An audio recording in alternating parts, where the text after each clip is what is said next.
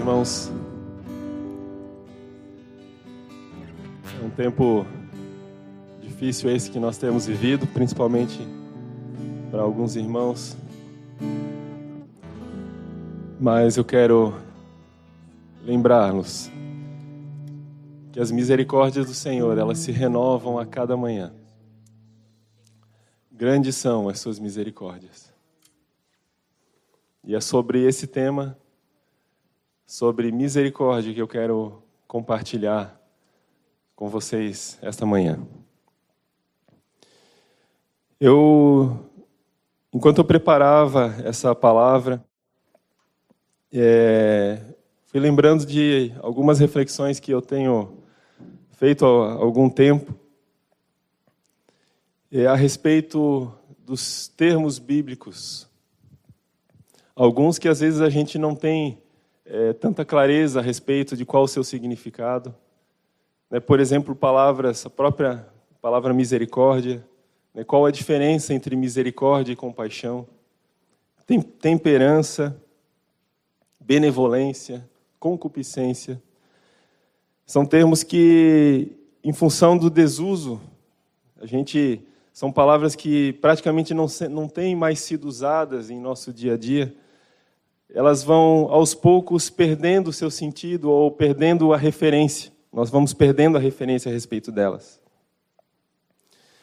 E a gente precisa perceber que essas palavras que a gente tem perdido a referência, principalmente é, aquelas que falam que, que são os nossos sentimentos e virtudes que nós compartilhamos com Deus, porque nós fomos criados à imagem e semelhança de Deus por exemplo, essas, né? Benevolência, misericórdia.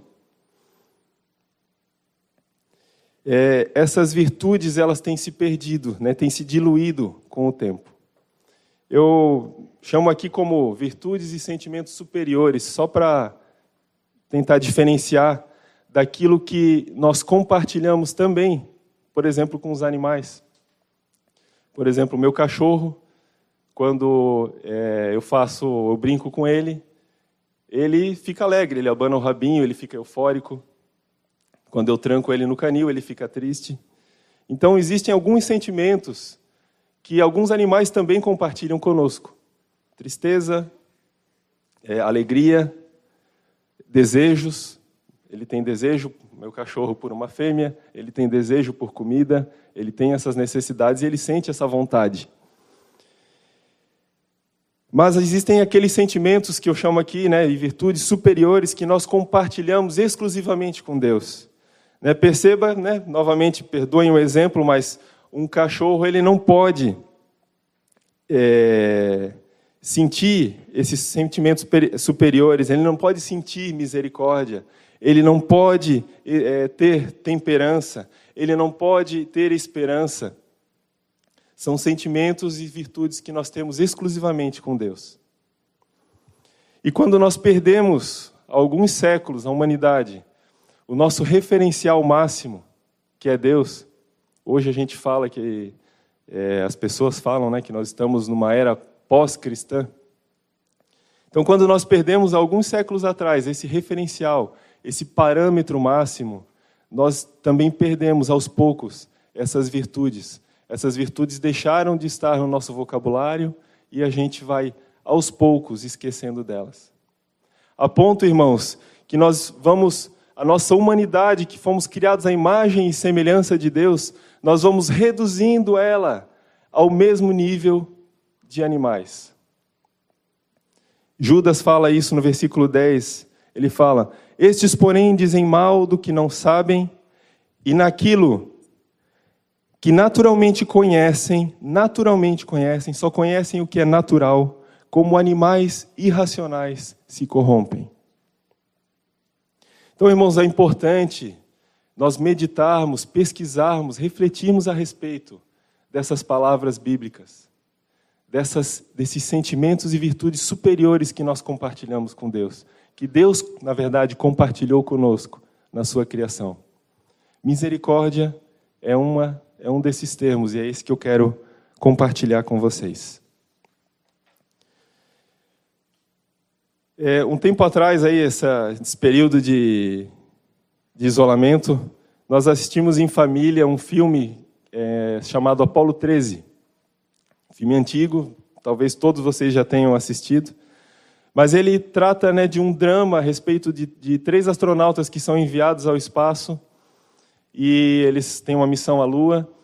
E no meio do caminho, é, a, a, a, espaçonave deles tem um defeito, tem um, um, problema grave, e por conta dessa avaria eles correm sério risco de vida.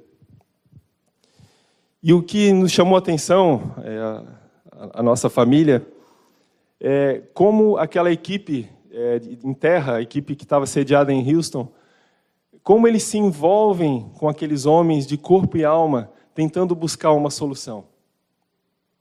Tem um episódio, por exemplo, de um dos astronautas que não puderam ir na, na, nessa missão, que ele vai e fica extremamente chateado com aquela situação, mas depois ele é, ele é uma peça-chave ali para resgate daqueles outros astronautas. Ele vai para dentro de um simulador e ele pede que naquele simulador não tivesse nada, nenhum recurso, nenhum objeto, além daqueles que os astronautas tinham lá no espaço.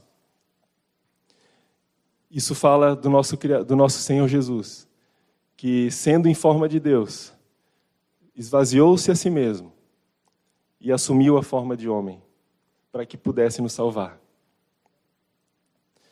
Mas aquela equipe em Houston, então, ela se envolveu, passou noites em claro, né, se debruçando sobre aqueles problemas, sobre aquelas dificuldades que eles estavam passando, né, buscando uma solução, buscando uma maneira de resgatar aqueles astronautas, de salvá-los.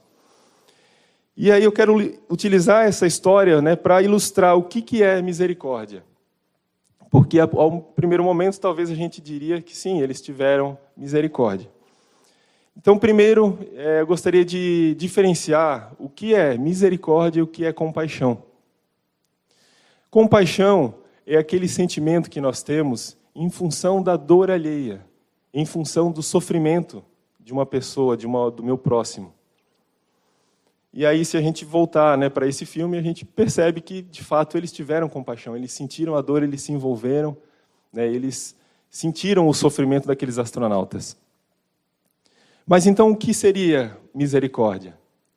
Misericórdia é quando essa compaixão, essa dor que eu sinto em função do meu semelhante, eu consigo reverter, transformar essa dor em ação, em provisão e aí a gente pode então perceber que aqueles homens, eles talvez tenham tido misericórdia, mas a gente precisa incluir mais um fator, mais um ponto, para entender se isso de fato foi misericórdia. A misericórdia, ela transcende a lei, ela não é exercida por obrigação. E aqueles homens, por mais que eles tenham é, exercido aquele é, aquele trabalho por obrigação, esse era o trabalho deles, eles foram além, além da responsabilidade deles. Né? Eles passaram noites em claro. Então eu acredito que eles de fato eles tiveram misericórdia. Então, usando só esse exemplo do filme para ilustrar, né? e, para a gente é, diferenciar esses termos, o que é compaixão, o que é misericórdia, né? e a gente compreender melhor a misericórdia do nosso Deus. Misericórdia é uma palavra de origem latina que une dois termos, miser, de miséria, e córdia, de coração. É como se é, trouxesse o miserável né, para o meu coração, a miséria que a pessoa sofre. Então, quando eu me envolvo de corpo e alma, quando eu dedico o meu tempo, bens e energia em prol de alguém em sofrimento, e faço isso não por uma obrigação, não porque é o meu trabalho. Por exemplo, é uma situação de trabalho, meu chefe está passando uma dificuldade ali, eu ajudo ele. Isso é minha função, minha obrigação. Isso não é misericórdia. Mas quando eu faço isso sem pesar sobre mim alguma obrigação, isso é misericórdia. Então, segundo o dicionário bíblico, presume necessidade por parte daquele que a recebe e recursos adequados por parte daquele que a mostra. É um retrato é, muito claro a respeito da condição do homem e da provisão de Deus. Na Bíblia, misericórdia é frequentemente usada para caracterizar essa provisão de Deus para o homem necessitado e também a provisão de um homem para o seu semelhante. Ainda segundo o dicionário bíblico, implica envolvimento e compromisso pessoais numa relação além das normas da lei. Não há obrigação por parte daquele que exerce misericórdia, mas também não há mérito por parte daquele que a recebe. Isso é importante, irmãos, porque assim como a graça de Deus, nós também não somos merecedores da misericórdia de Deus.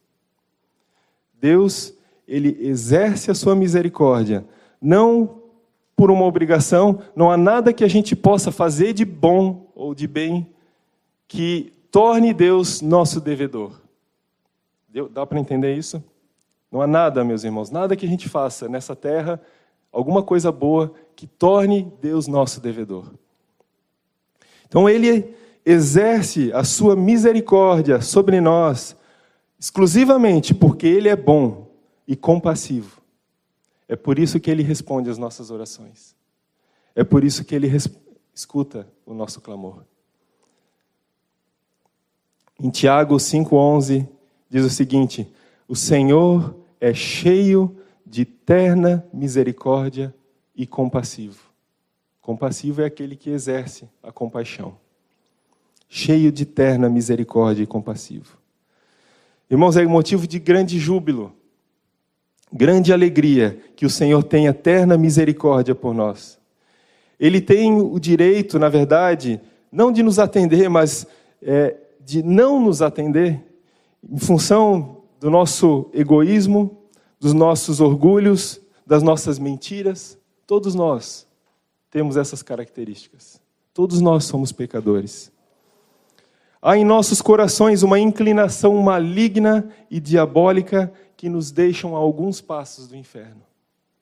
Todos temos essas maldades e, so, e, e, e temos como mérito, como paga, o fogo eterno. Mas a misericórdia do Senhor, ela nos alcançou. A bondade do Senhor, ela nos alcançou.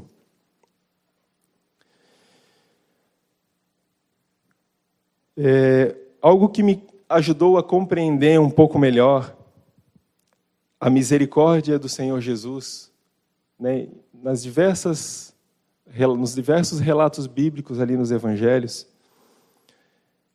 é, foi uma passagem ali do início do Novo Testamento, que vocês, né, todos nós conhecemos, que é em Mateus capítulo 1, versículo 1 a 6, que diz o seguinte: Livro da genealogia de Jesus Cristo, filho de Davi, filho de Abraão.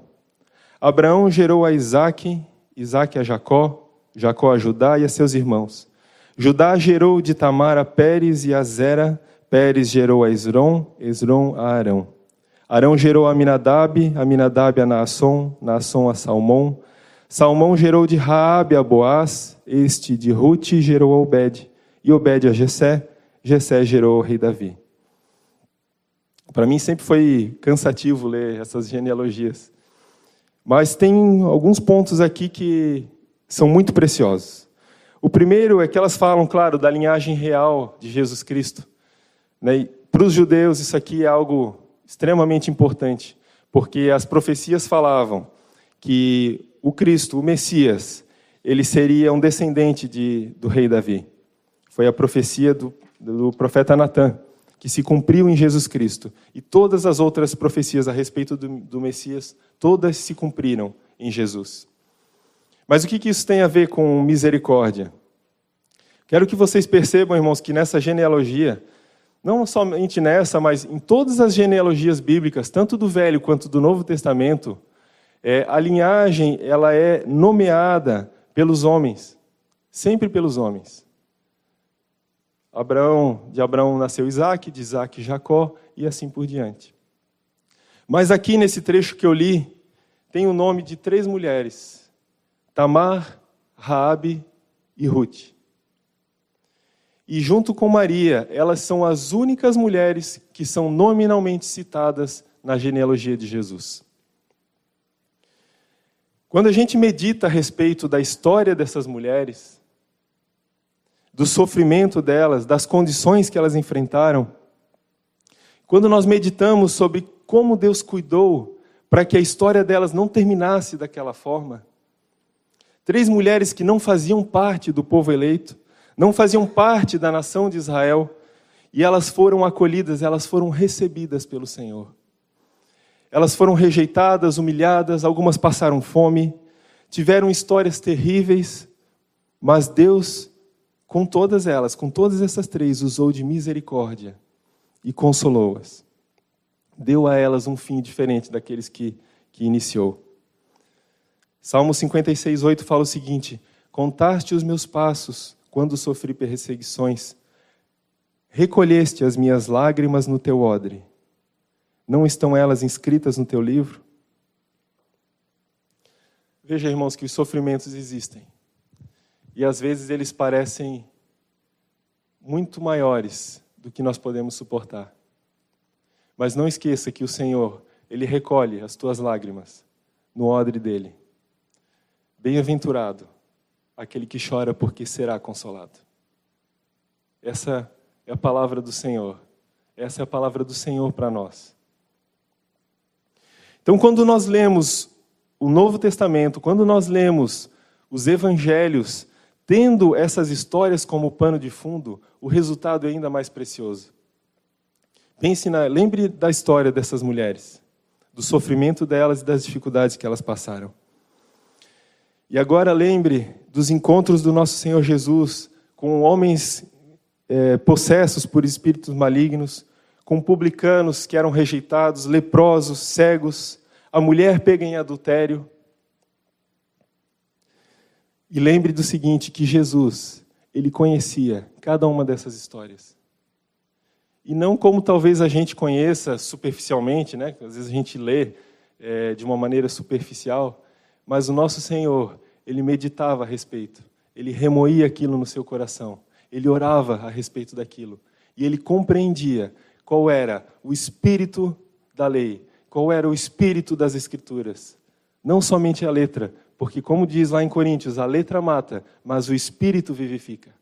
O Senhor, ele conhecia aquilo que o Velho Testamento, aquilo que esses textos, aquilo que essas histórias a respeito dessas mulheres falam a respeito do coração do Pai e como o Pai se envolve com seus filhos, com aqueles que se chegam a Ele.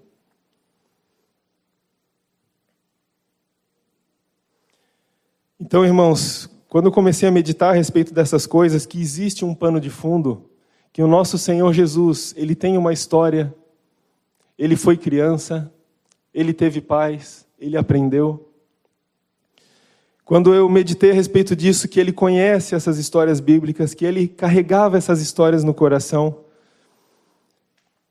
eu percebi que, de alguma maneira, eu, antes eu enxergava o nosso Senhor, a obediência dele e, e, e, essas demonstrações que ele tinha de misericórdia e compaixão, como, como se fosse um ato frio de obediência.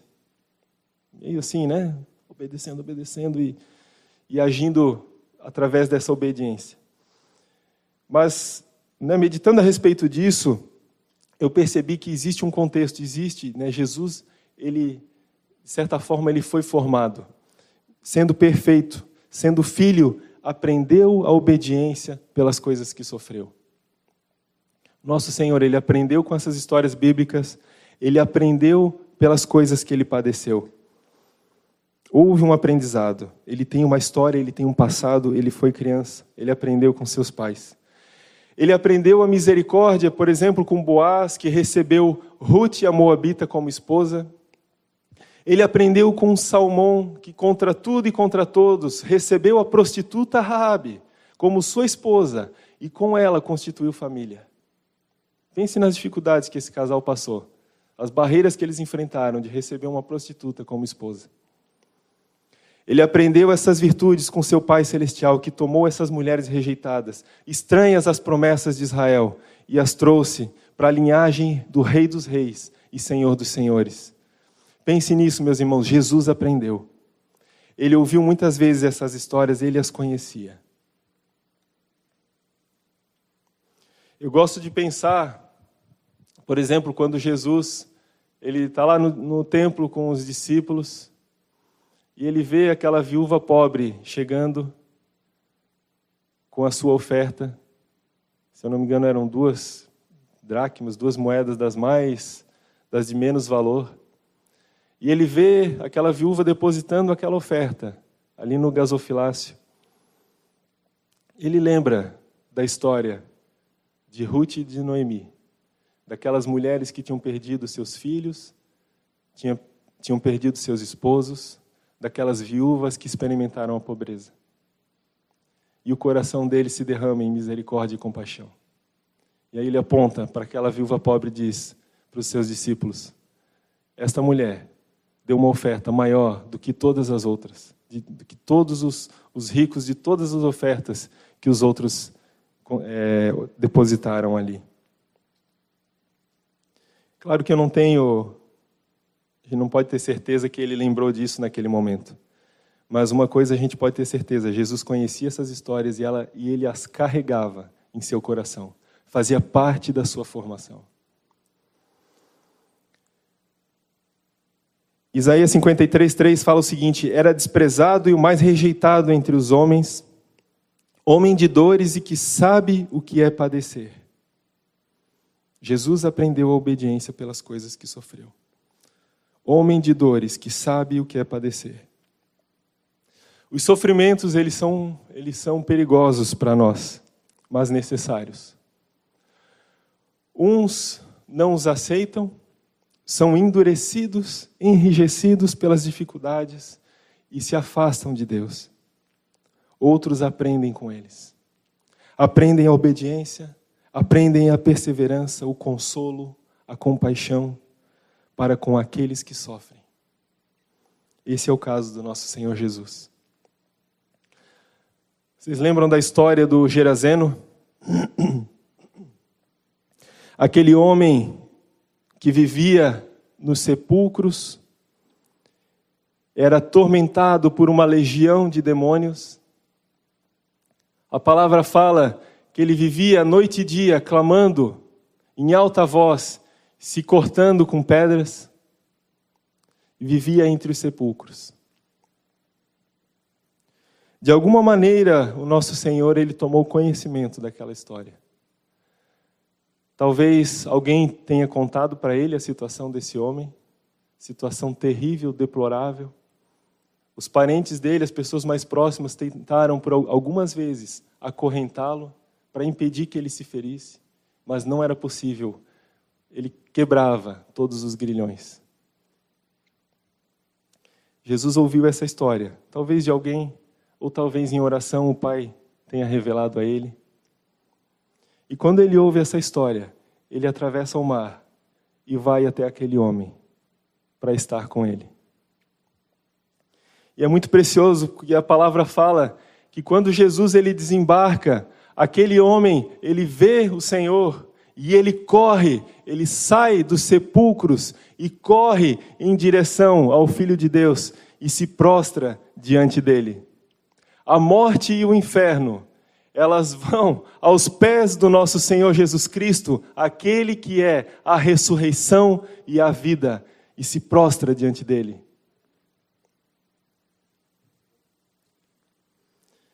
Esse encontro do Senhor Jesus com esse Gerazeno resultou na sua restauração completa.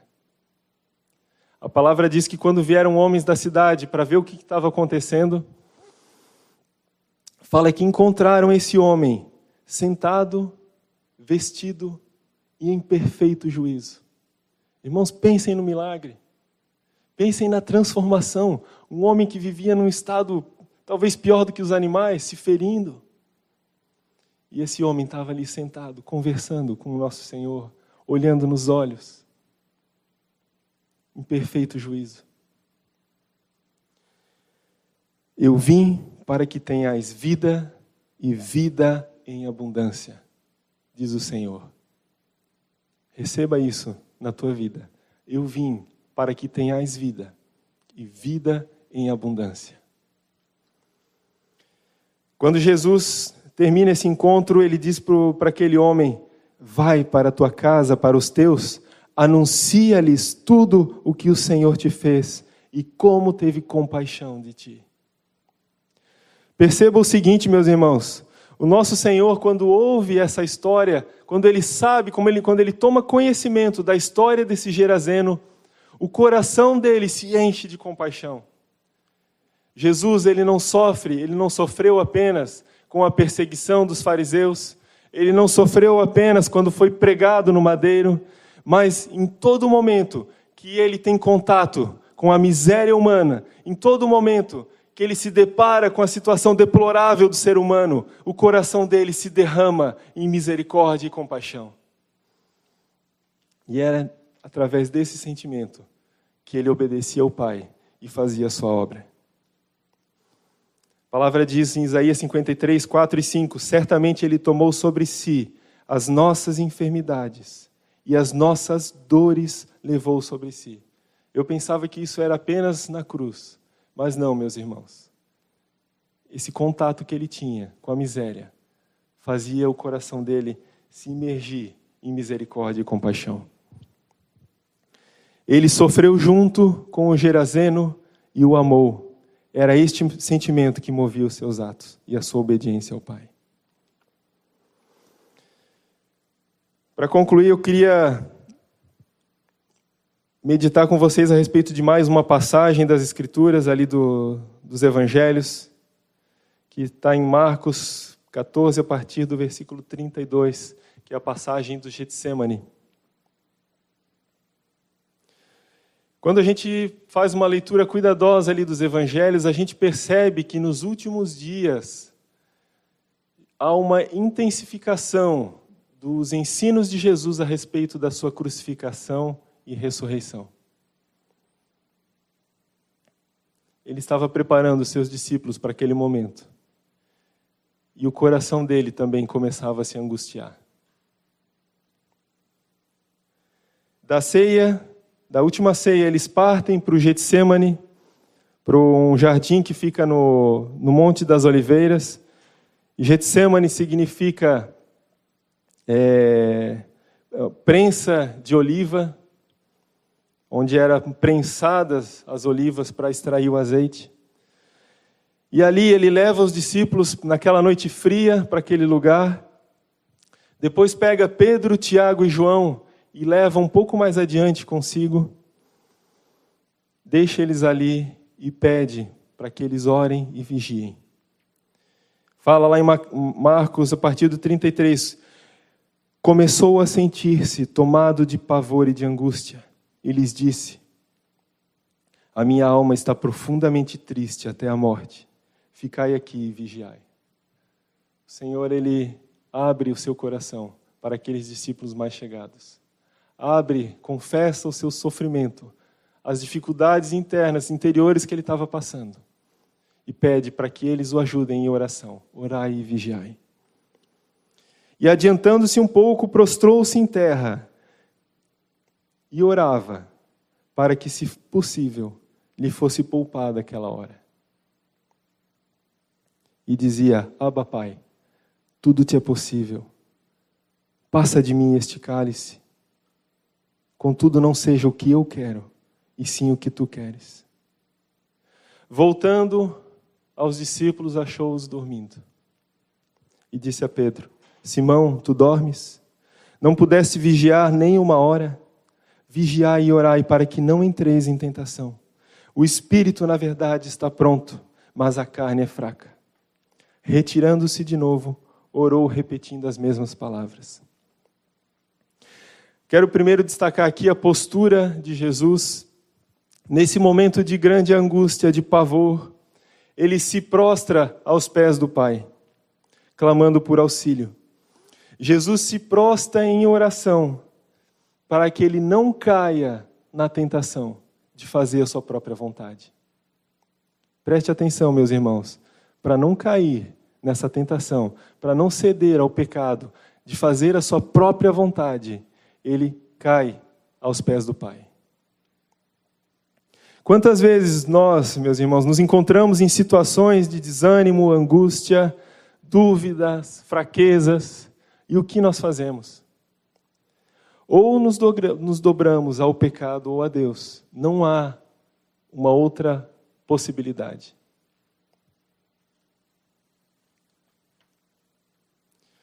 Em segundo lugar, medite a respeito do sofrimento do Senhor. O Cristo, o Filho do Deus vivo, confessa aos seus discípulos mais chegados aquilo que estava em seu coração, a sua tremenda angústia. Naquela noite fria, de densas trevas, quando se aproximava a traição de Judas, Judas estava vindo para com os, os principais de Israel e com uma multidão com porretes para prender a Jesus. Se aproximava a hora que os seus discípulos o abandonariam. Se aproximava a hora que ele seria pregado no madeiro e tomaria sobre si os nossos pecados. Se aproximava a hora que a comunhão com o Pai seria rompida pela primeira vez em todos os tempos. Nesse momento, Jesus ora ao Pai e pede: passa de mim este cálice. Contudo, não seja o que eu quero, e sim o que tu queres. Ele ora três vezes essa mesma oração. Aquele que havia aprendido do Pai a misericórdia, aquele que exerceu a misericórdia a todos os que foram até ele, aquele que tinha a sua alma imersa em compaixão não pôde obter misericórdia do Pai naquele momento. Compaixão, sim. Certamente o coração do Pai estava em frangalhos naquele momento, em virtude do sofrimento do seu filho. Mas misericórdia não. O filho, como um cordeiro, precisava ser imolado. O filho precisava ser sacrificado por mim e por você. Para que os meus pecados e os seus fossem pagos, para que eu e você fôssemos livres da condenação eterna, para que a misericórdia dele pudesse nos alcançar. Ele abriu mão da misericórdia do Pai. Quando Jesus aceita a vontade do Pai, ele se dobra, ele aceita essa vontade, ele compreende que a vontade do Pai e a cruz são uma coisa só, quando ele aceita isso, é o maior, é a maior demonstração de misericórdia que um homem pode dar. Porque ele abriu mão da provisão que existia com o Pai para o salvar dessa hora, para que ele pudesse nos salvar, para que ele pudesse nos alcançar com misericórdia. A nossa provisão, meus irmãos, estava em Suas mãos quando elas foram pregadas no madeiro, e somente nelas, em nenhum outro.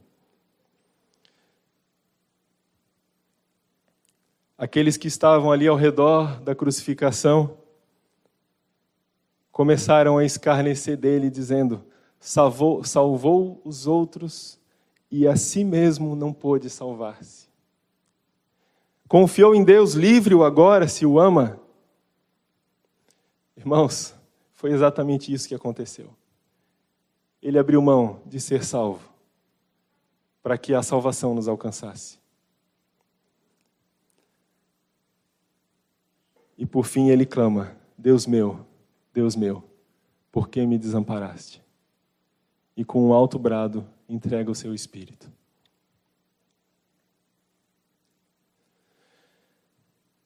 Mas glória a Deus, meus irmãos, porque ao terceiro dia a provisão do Pai o alcançou.